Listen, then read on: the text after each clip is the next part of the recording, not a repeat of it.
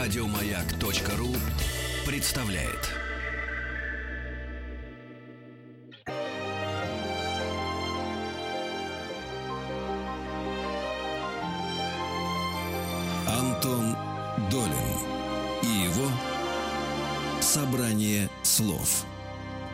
Здравствуйте, у микрофона Антон Долин. И сегодняшний наш эфир приурочен к юбилею одного из самых удивительных и, наверное, можно сказать, то ли недооцененных, то ли не до конца раскрытых, что ли, писателей э, русской классической литературы.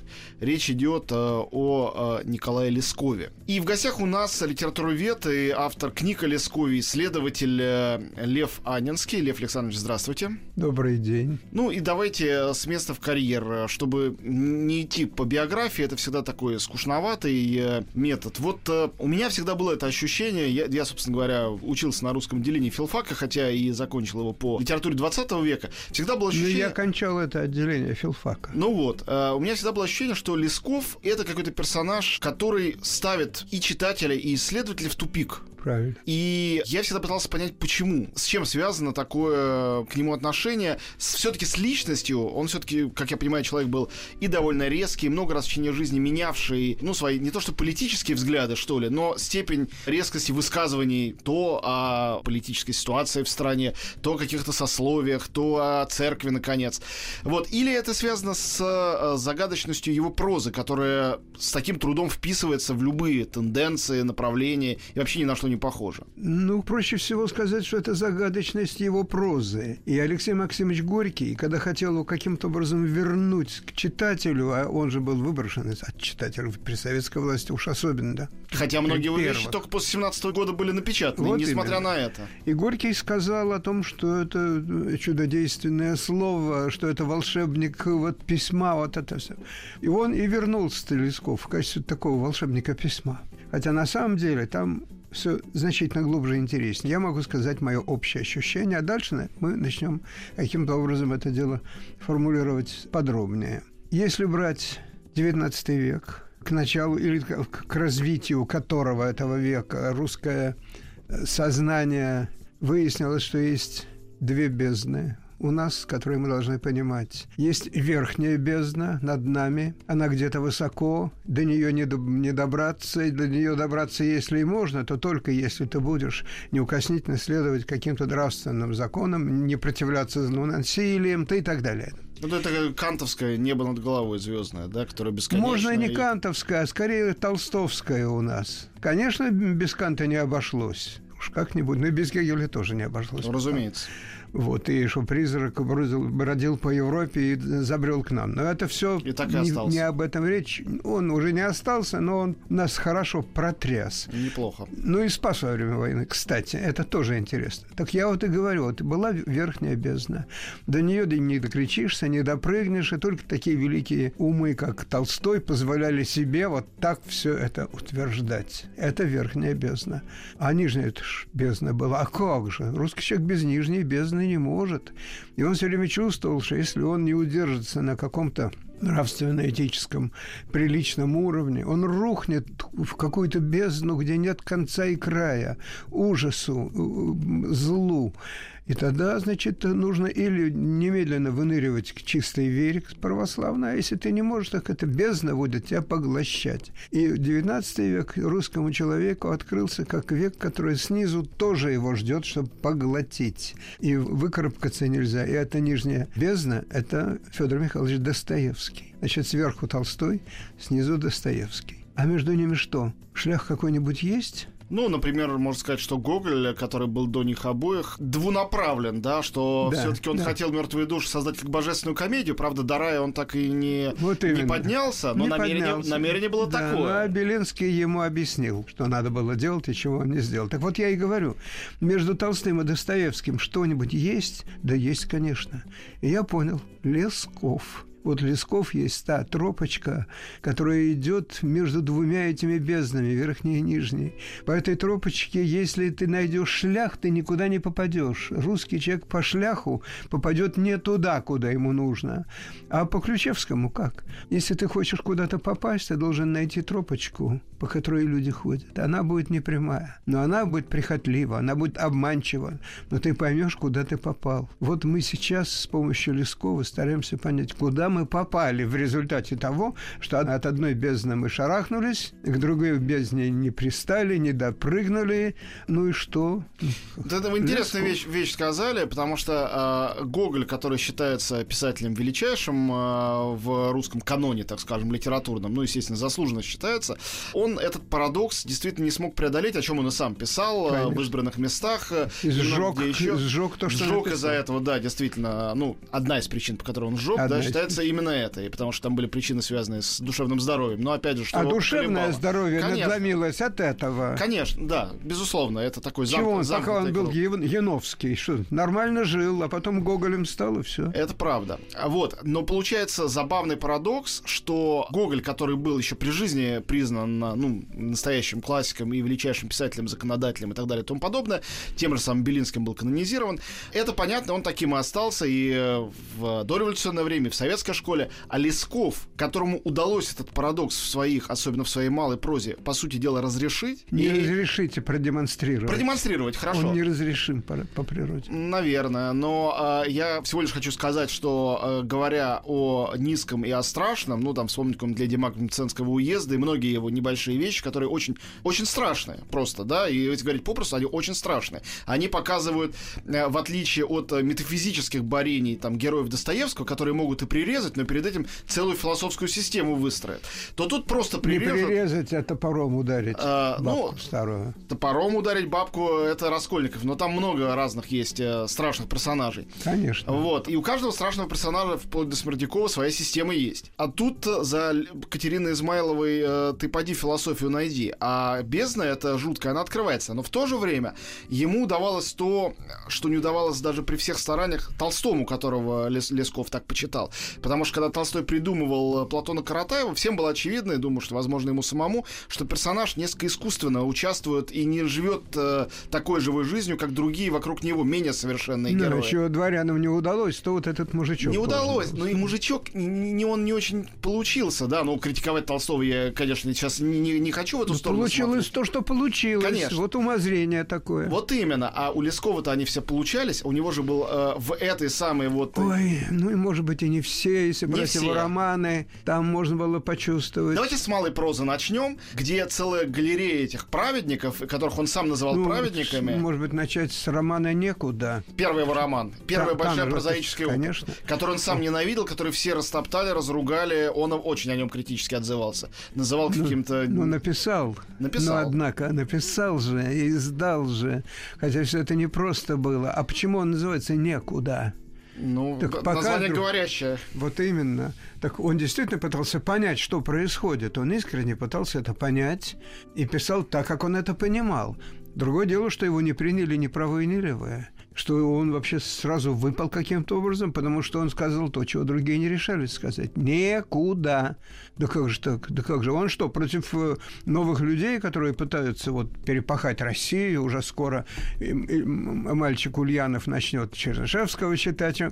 Да перепахать-то можно, а дальше что? И только один Лесков все-таки предполагал, что, пожалуй, некуда. Хотя он это прямо не говорил. Он тоже пытался понять, что происходит. И Лев вот Александрович, скажите, извините, что я вас перебиваю, но просто пока мы не ушли от этого некуда, и на ножах можно сюда, наверное, присовокупить. обязательно эта А, попытка. Да, а почему, с вашей точки зрения, эта проза Лескова была принята так скептически, и он сам ее оценивал очень э, критически, при том, что, например, «Бесы» Достоевского, конечно, тоже очень по-разному были приняты, но они остались в каноне и произвели гораздо более сильное сильное и более, ну не знаю, нельзя сказать слово позитивное, наверное, да, но какое-то более глубокое впечатление на читателя своего времени. Тема-то, в общем, одна и та же. Ну или очень близко. Тема одна и та же, но неразрешимая загадка в самой судьбе в тех героев, которые появились. Можно было за них быть, против них быть, как потом тот же Лесков говорил. Бери всех, а кто он по-настоящему. Вот мы выясним, когда они все посыплются, кто по-настоящему, а кто не по-настоящему. Ну и какая порода задалась. Пробей вот чем хочешь. Кремни, что называется. Ни крестом, ни пестом их не проймешь. Так вот, чтобы понять, что происходит, а это все роман некуда. Это начало, это он пытается понять. Это знание не дано было ни Тургеневу с его печалью усадеб, ни Толстому, который умел пронять тех, кого брал в расчет, ни самому Достоевскому не дано, у которого герои, сидя в грязном трактире, воспаряют к небесам философии, к Данте и Шекспиру, к Христу, к великому инквизитору. У Достоевского ведь и дурь умна, а эту толщу суждено было пахать Лескову и никому более. Вот начало его первый роман, который не принял никто. Да надо сказать, что сам Лесков, хотя и отзывался критично, но нужно знать его интонацию. Он ведь все время держит второй план. Этот второй план куда более существен, чем то, что, в чем он соглашается. Потому что Писарев хотел ему руки не подать там после того, как все это произошло. Ну и что?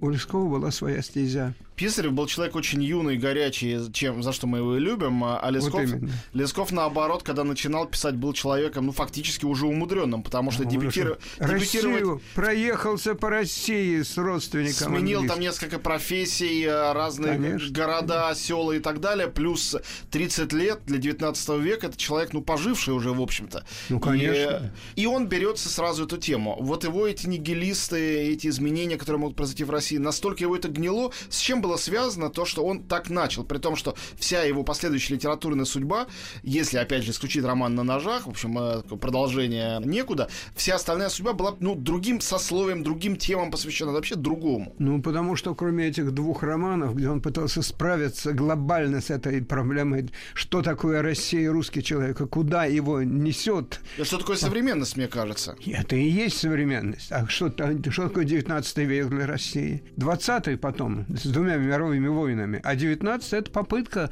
и так перепахать, и это перепахать. Может, коммунизм поможет, может, социализм, может, у немца научиться. Железная воля. Это тоже написано Лесковым. То есть он, помимо того, что он почувствовал, что он встает в тупик, когда пытается решить судьбу России в глобальном смысле, и два романа написаны все-таки. И не то, что там взяла и Россия и отбросила эти романы, она эти романы раскритиковала невероятно. Не то, что там кто-то был за. Они все были так или иначе против. Потому что они были или за, или против. Или красные, или белые. А он был какой? Он был вот человек-знаток того народа, через который он ездил все время. Но есть очень странная при этом деталь. Он этот народ, который, через который он ездил, который он так изучил и описал, он никогда его не идеализировал. У него ни в одном произведении нету вот этой сусальности, которая у того же Толстого, у того же Достоевского направо и налево даже в самых тонких их вещах пробивается. Да потому и не мог анализировать, что знал хорошо этого человека. Потому, потому что он понимал, что это одновременно. Это и праведник, и он же на свою праведность не очень рассчитывает. Взять самый гениальный его роман – это «Соборяне». И то, что потом эти два, те два романа, о которых мы уже поговорили, ну ладно, они в истории остаются. Но «Соборяне» прочитаны были на протяжении следующего века. Они только сейчас по-настоящему прочитаны. Так я спрашиваю, если там такие праведники. А зачем Ахилла Десницын? А чтобы Ахиллесову силу в деснице держать. Но если ты праведник, зачем? У нас в гостях Лев Анинский. Мы говорим э, о судьбе и литературе Николая Лескова. Мы вернемся после маленькой паузы. Собрание слов с Антоном Долиным.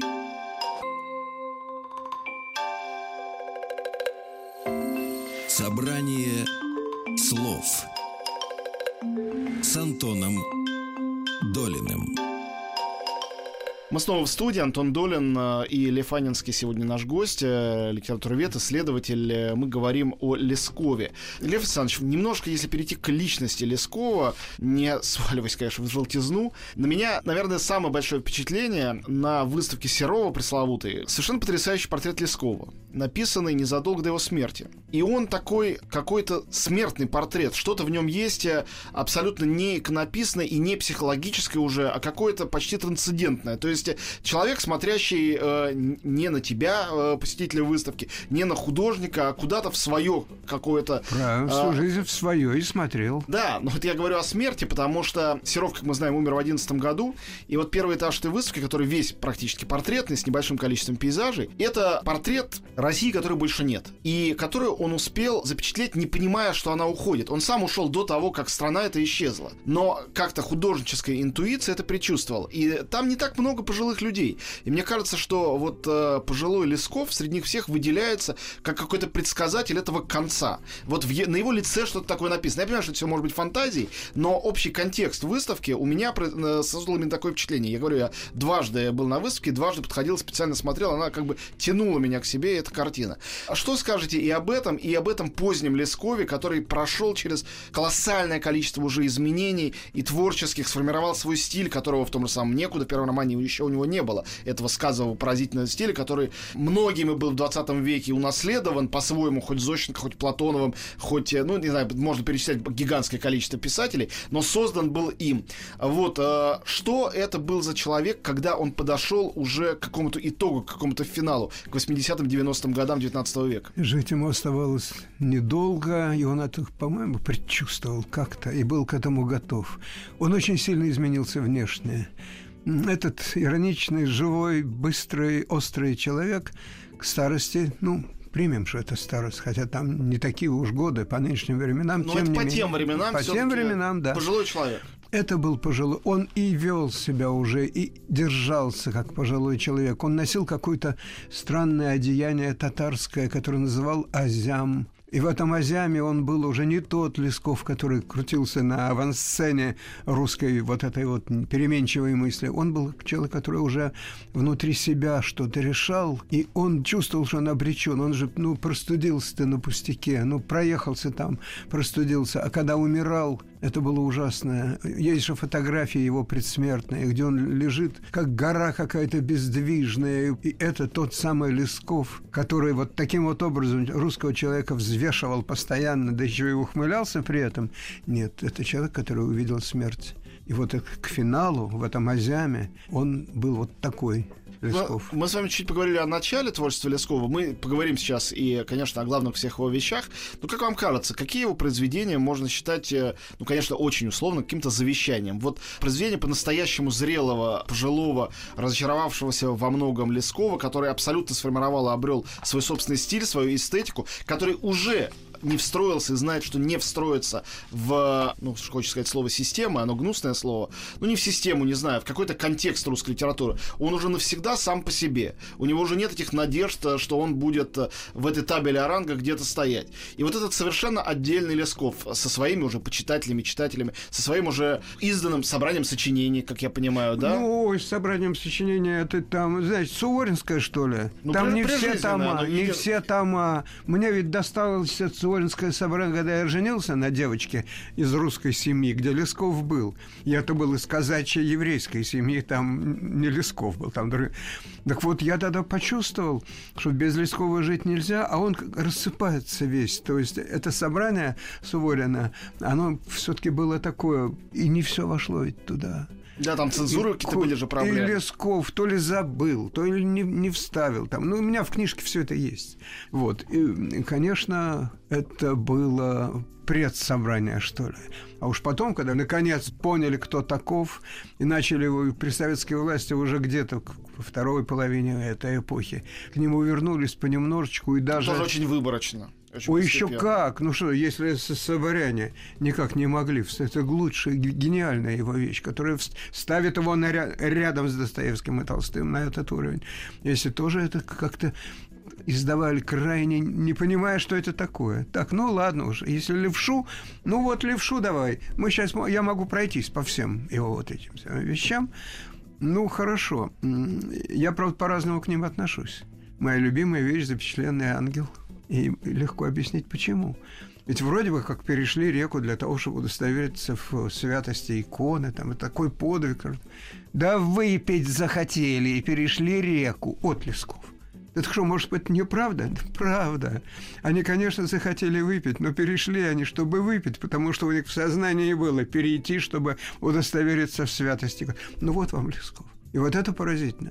Мне меньше нравится запечатленный очарованный странник – потому что там больше вот этого любования тем, каков русский человек, когда он вот на природе, когда он такой искренний. Из этого очень легко извлекается вот такое очарование. Ну, этого очарования и у Тургенева можно найти. Это знаете что? А Лесков – это не только очарование. Это даже не разочарование. Это вот именно вот эта грань, когда ты не поймешь, что такое русский человек. Ну, как не поймешь? А, а, а леди Магнитского уезда – это что, не Шекспир? Шкирка пере, перелицованная она нашла. Да ничего подобного. А у нас-то как?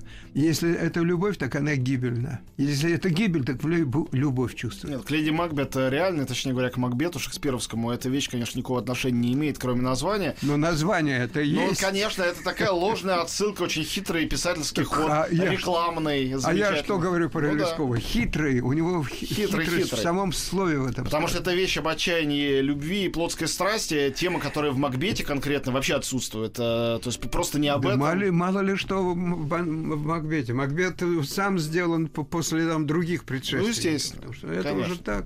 А Лесков свою задачу решал. А Лешо взять? Так это что наш э, славный, наш мастер подковал блоху? Какую блоху? Да, английская, там, плясала что-то. Ну и что? Ну это подковал, значит, всех превзошел. Восхищаться надо. Да, а что с блохой-то? Перестала танцевать, плясать перестала. С чего началось мое знакомство с Лесковым? Я никак не мог печататься как следует в 60-е годы. Ни, вправо, ни справа, ни слева меня не принимали. Потому что ни справа, ни слева я не соглашался быть э, верным солдатом. И тут мне звонят из такой библиотечка была, которая издавала маленькие книжечки, такие миниатюрные. И они говорят, мы хотим левшу вот переиздать в такой маленькой книжечке. Может, напишите? Я говорю, левша, это который блоху подковал. Ну, вот вы же все уже знаете. Ну, давайте. Думаю, ну что нигде не печатают, ты хоть в, в малютке, левшу хотя бы. Я начал вокруг левши, левши все перечитывать. Я понял, что я им сейчас сделаю эту маленькую. А потом да, ставим многоточие. Но в гостях Лев Анинский мы говорим про Николая Семеновича Лескова, выдающегося и очень необычного русского писателя, классика. Вернемся после маленькой паузы. Антон Долин и его «Собрание слов».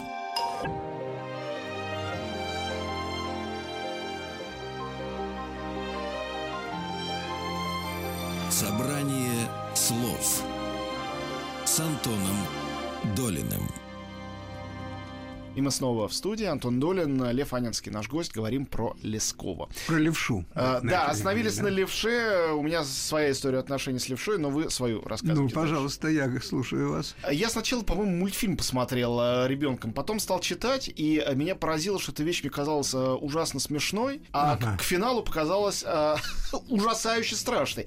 И это ощущение у меня потом повторилось один раз, и я от связи этих двух произведений, сейчас скажу, какое второе, так до сих пор не смог отделаться. Она абсолютно иррациональна, хотя в обоих случаях говорится о приближении человека и насекомого. А вторая вещь это превращение Кавки. Я mm-hmm. начал читать тоже в тинейджерские какие-то годы, и тоже мне казалось, ух ты, как остроумно придумано, но к концу, когда герои, превращенные в гигантского таракана, погибают, его выносят на помойку, вот как смерть левши примерно, это бессмысленная, беспощадная, а. незаслуженная смерть, они у меня зарифмовались абсолютно и на всю жизнь. Правильно. Вот я не мог это зарифмовать, потому что когда я учился на том самом факультете, что и вы, но лет на 10 раньше, наверное, никакого Кавки мы и близко не видели. Его просто не было. Его тогда еще не реабилитировали. А Лесков был.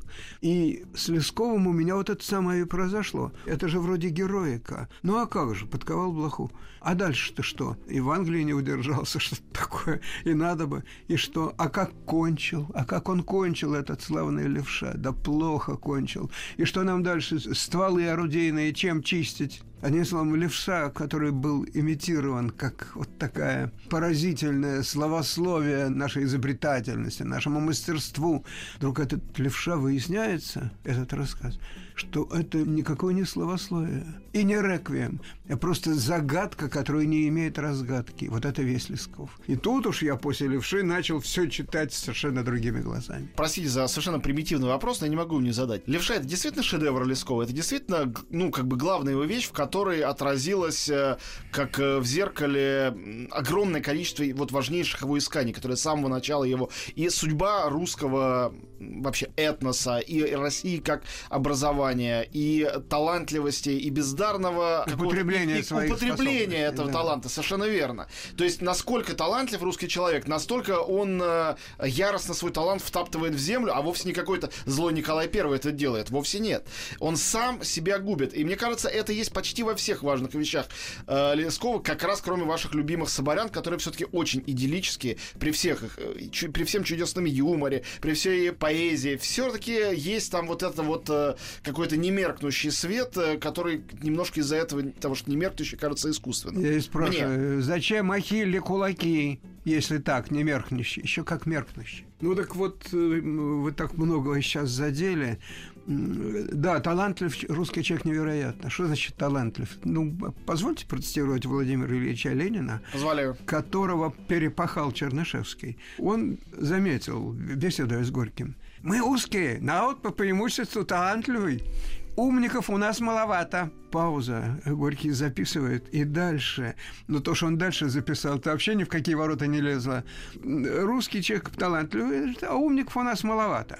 В России умный человек или еврей, или человек с примесью еврейской крови. И, потирая руки, засмеялся довольный.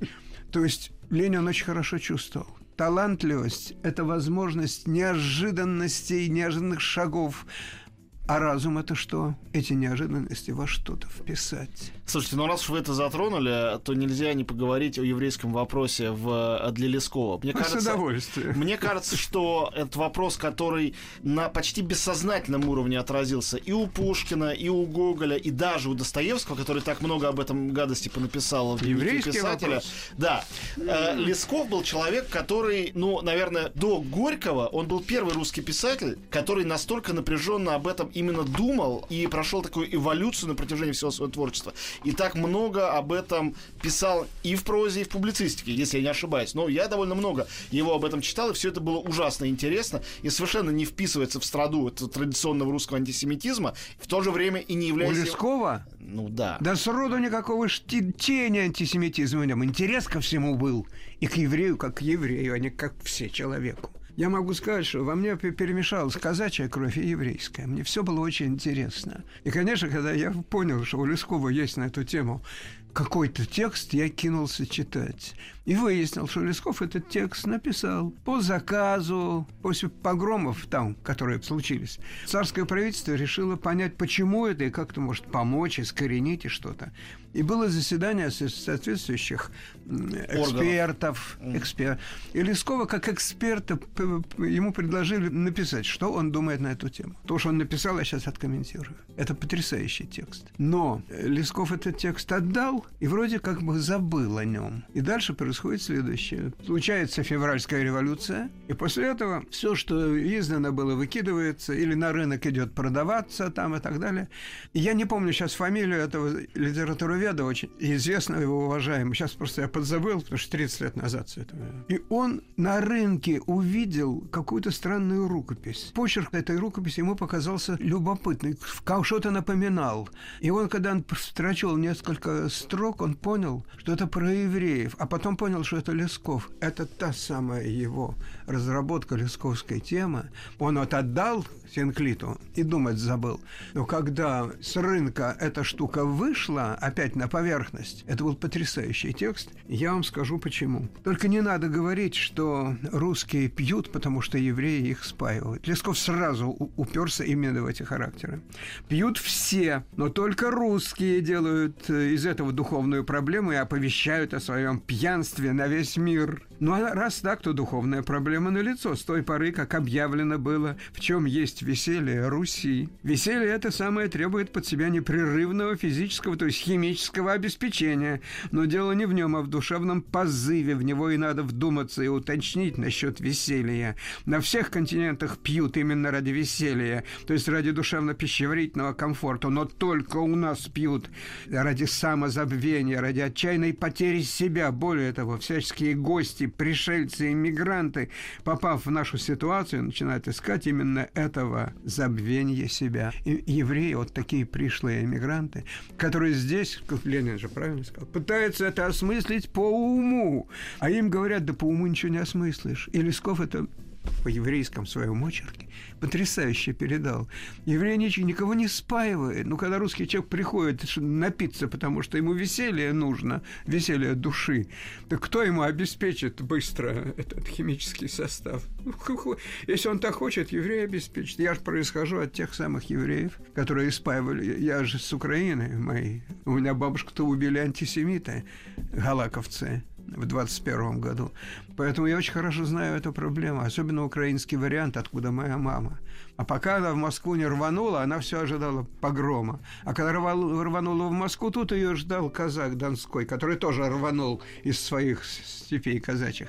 И вот тут то и понятно взаимотяга евреев и русских, которую я очень прочувствовал, читая Лескова. Все мои двоюродные, все дяди мои из казачьих семей попереженились на еврейках в 20-е, в 30-е годы. И в 41 году все эти русские люди, казаки, пошли на фронт, и их там поубивало. А что сделали их вдовы еврейки? Нас вырастили. Потому что тут вот этот симбиоз, это страшный симбиоз революционной эпохи. Он соединил русскую непредсказуемость и еврейскую предсказуемость, которую все нужно довести до разумного начала. Лесков это очень остро почувствовал.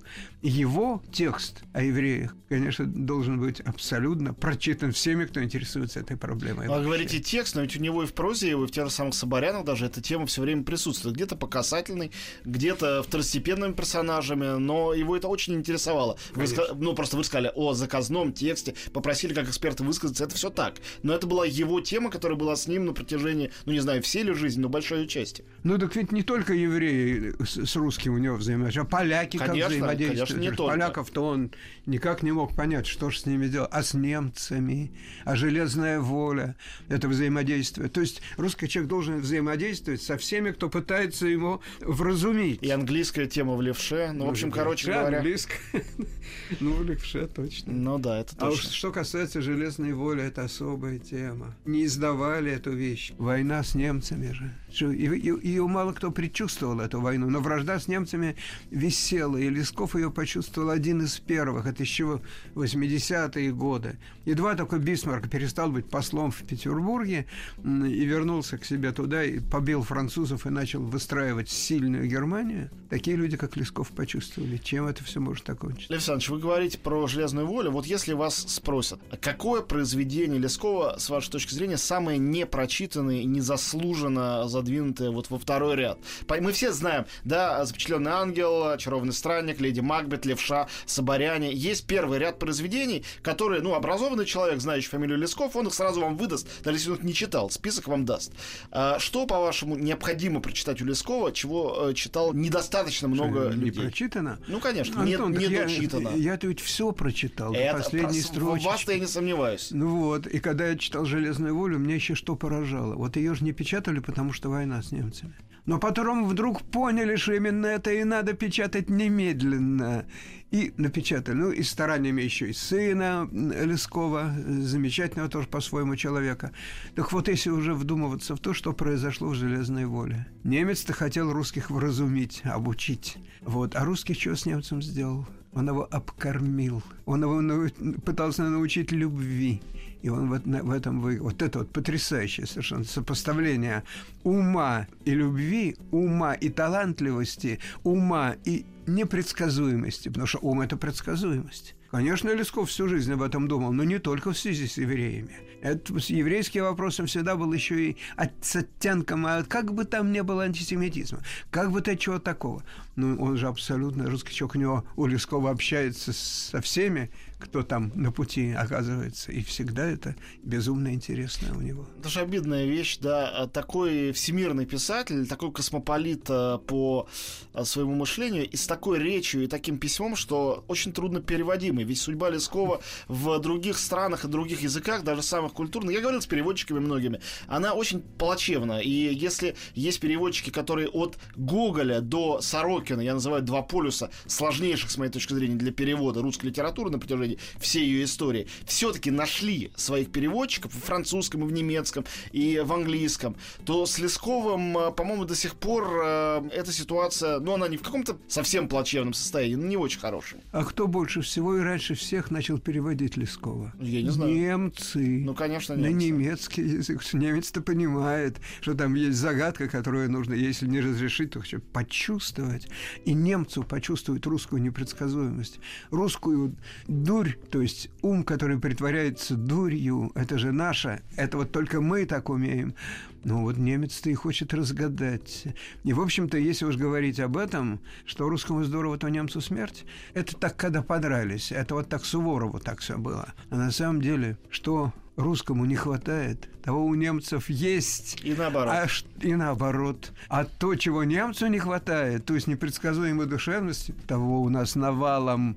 И Лесков это, конечно, чувствовал. Разрешить эту проблему до конца было невозможно, а ее и сейчас до конца не разрешили. Ну да, и особенно если вспомнить о том, что само слово немец обозначало, было обозначением для немой, иностранца немой, во все времена, и не мой, то есть тот язык, немой, которого ты не понимаешь. Вообще да. он германец, вообще-то, ну, строго конечно. говоря, но немец, потому что не понимает, чем мы ему говорим.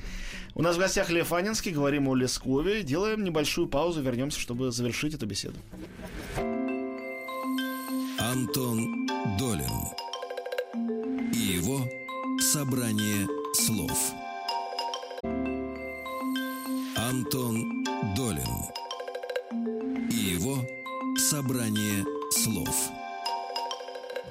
Мы снова в студии. Лев Фанинский сегодня у нас в гостях. Мы говорим про Лескова. И хотел вас вот о чем спросить. Вот чисто прагматическая вещь. Лесков при всей своей непереводимости, скажем, на языки других видов искусств, да, не литературы, все-таки несколько замечательных адаптаций Лескова существует. Ну, я на вскидку могу вспомнить две, которые мне кажутся обе гениальными, ну или близкими к гениальности. Это, значит, опера Шостаковича, разумеется, «Леди Макбет» Ценского уезда, наша Катерина Измайлова, немножко измененной форме с одной стороны. И с другой стороны, э, фильм э, Овчарова «Левша», который, мне кажется, совершенно потрясающим. И, но, страшно сказать, почти он гениальным. Насколько вообще это может быть. Ну, в той степени, в какой это Который кинематограф быть. способен да, на да, это. Да, да, да именно да. с точки зрения языка. И музыка, и кино как-то обошли вот эту идеологическую непримиримость. Абсолютно, нашу. абсолютно. Обошли. Я хочу вас спросить, а у вас, как у исследователя Лескова, есть еще вот нежные чувства к каким-то фильмам, музыкальным произведениям,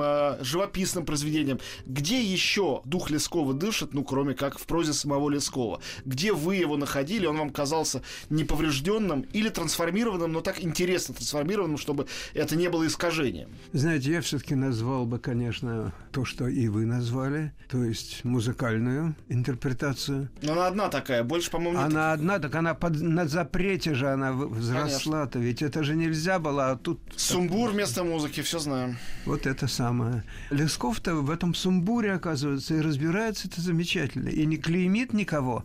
Вот, ну, это был удивительный прорыв через музыку, возврат Лескова в сознание, когда ничего нельзя было вернуть. В ту пору воевать с немцами надо было готовиться. Вот что было. Ну, а потом, конечно, ну, не, не только тот фильм, который вы назвали. Я ведь Просто для меня он первый в этом списке. Я такой зритель-то. Я когда смотрю что-то по Лескову или касательно Лескова, я меньше всего ищу, в чем они от Лескова отошли. И что там вот у Лескова Правильно, так, они... конечно. Отходите ради Бога, куда угодно, делайте, что хотите. Лесков как был, так и остается. Он есть. Поэтому, когда я смотрю, что все-таки что-то лесковское отражается и в синематографе, и где угодно. Кино ж не только то, что вы назвали, а там еще же есть фильмы. Конечно, «Очарованный странник» есть, Да, по-моему, я даже с- две штуки. Я с таким умилением это все смотрю, что я не оценщик. Конечно, это попытка до Лескова дотянуться, Лескова разгадать, раскусить. А он, вы знаете, не раскусываемый, а он просто присутствует к нам. Ну вот, мне бы хотелось кое-что объяснить насчет того, что же мы имеем в наследии Лесковском. Разумеется, нужна интуиция гения, чтобы броситься в эти наши русские хляби с устойчивых твердынь традиционной романистики. Я начал с того, что были такие жесткие романные конструкции, начиная с Тургенева и Достоевский, Толстой, что угодно. Да, считается, что, в общем, создали Достоевский Толстой современный роман. Не русский роман, а вообще современный роман как Ну таковой. и пусть и создали, значит, уже не для нас. Так ориентиры более не работают. Ни Тургенев, ни Гончаров. Теперь голос Лескова, режущий одиноко, речь его ни на что не похожа. Вот так. И почему ему никто не принял? Почему Писарь здороваться с ним не хотел? Ни на что не похож и уперся проник в такие уровни, где традиционная романистика не работала. Полубезумные легенды, то бегущие с лихорадочной скоростью от сюжета к сюжету, то возвращающиеся и замирающие, но непременно усыпанные словечками, чуть не сплошь покрытые узорочем стиля. Вот за что Горький-то ухватился, чтобы спасти Лескова от забвения. Как? Он же стилист-то какой, как словечки-то у него работают. Никакой пропорциональности и никакой перспективы. Вот долго будет привыкать наша критика к этому лесковскому сказыванию и будет гадать, что бы значила эта затейливая форма. А это не форма, это содержание, это глубоко содержательный, совершенно новый тип повествования у Лескова при котором интонация рассказчика дробится обертонами, лукавыми, нелогичными, ироничными, чуть не шутовскими оттенками, и так расщепляется в ткани текста сама концепция монолитного, однозначного и уверенно ясного знания о человеке, это и сделал Лесков с нашими монолитными русскими вариациями самосознания. Я, кстати, тут слегка вас поправлю. Мне кажется, насчет монолитности. Мне кажется, как раз очень интересно то, что Михайлович Бахтин, наш величайший филолог, писал о Достоевском, его интересовал Достоевский. Вот он писал о полифонической прозе. Прозе, в которой голос автора становится наравне с голосами героев, а иногда и он тише слышен, и вы можете, ну, не знаю, там, Достоевский осуждает, условно говоря, там, Кириллова, а читатель может быть вполне очарован, и эта логика здесь есть. То есть это, там нету навязывания какой-то идеологии, даже если писатель это имел в виду. Мне кажется, Лесков писал абсолютно полифоничную прозу, в том смысле, что при том, что его голос рассказчика был настолько индивидуален, этот рассказчик никогда не равнялся автору, и слово лукавство вы хорошо употребили, он всегда немножко стороной обходит э, ту генеральную тему, которой как бы вещь посвящена, и позволяет э, через это отстранение стилем читателю самому э, складывать свое суждение. То есть автор может быть другого мнения, чем рассказчик, а читатель какого-то третьего. Это вполне допускается. Тут ведь Лесков тоже тут на особицу стоит. Ну, допустим, Достоевский в этих диалогах философских героев своих там, он тут же и ставит вопрос, так или-или, так или ты вернешься, или ты будешь убийц. Решай. И читатель наш решает. А Толстой, э, пока до дуба ты дойдешь, передумаешь столько и почувствуешь, вот тут ты человек, а там тоже не человек. Ничего этого нет и близко у Лескова. Лесков вроде бы рассказывает нам шутейные баечки такие, вроде сам ухмыляется. А когда читаешь это, думаешь, боже мой, это интересно, от той бездны далеко и от этой бездны далеко. Но между безднами что-нибудь-то есть у нас, ну как, русская земля. Вот это вот русская земля, где прямо не пройдешь, а только если вот так, как было сказано, только если знаешь тропочку. Вот это Лесков. И так его читать. Лев Александрович, у нас осталось э, несколько минут буквально, мы заканчиваем. Э, Хочу вам задать очень прагматический вопрос, на который вас прошу однозначно ответить, не мудрствуя лукаво. Вот есть наши читатели, которые, я уверен, таких очень много, и даже я боюсь предположить, что их большинство, которые с удовольствием сейчас нашу с вами беседу слушали, которые Лескова читали только в школе, а там, скорее всего, Ну, скорее всего, и был только левша. Да Ну, и только всё. левша и Да. И вот они ничего, может, больше не читали. Ну, слышали где-то сюжеты какие-то, что-то в кино, может, видели, и все. Вот перед вами стоит человек, допустим, который вас спрашивает. Лев Александрович, вы написали книгу про Лескова, вы все про него знаете. Хочу начать читать Лескова. Вот я теперь взрослый. Назовите, ну, не знаю, три произведения, пять произведений в том порядке, в котором, с вашей точки зрения, для того, чтобы влюбиться в Лескова, надо его читать. Только давайте сразу договоримся, из этого уравнения левшу исключим. Ну, вот по умолчанию, убрали. его все все равно знают, читали. Да, Что? Да, да. Запечатленный ангел, То есть это номер один однозначно для вас. пожалуй, для меня, да. Запечатленный ангел. Ну, я думаю, что леди Макнцевского уезда нужно ее пережить, вникнуть в этот ужас. Ну и все-таки, в конце концов, Соборяне, конечно. Спасибо огромное, спасибо. Э, Лев Анинский был нашим гостем. Читайте Лескова. Ну, пусть его юбилей будет просто для вас такой приятный повод для того, чтобы вернуться к этому прекрасному писателю, снова для себя его открыть или, чем черт не шутит, открыть его для себя впервые. Спасибо.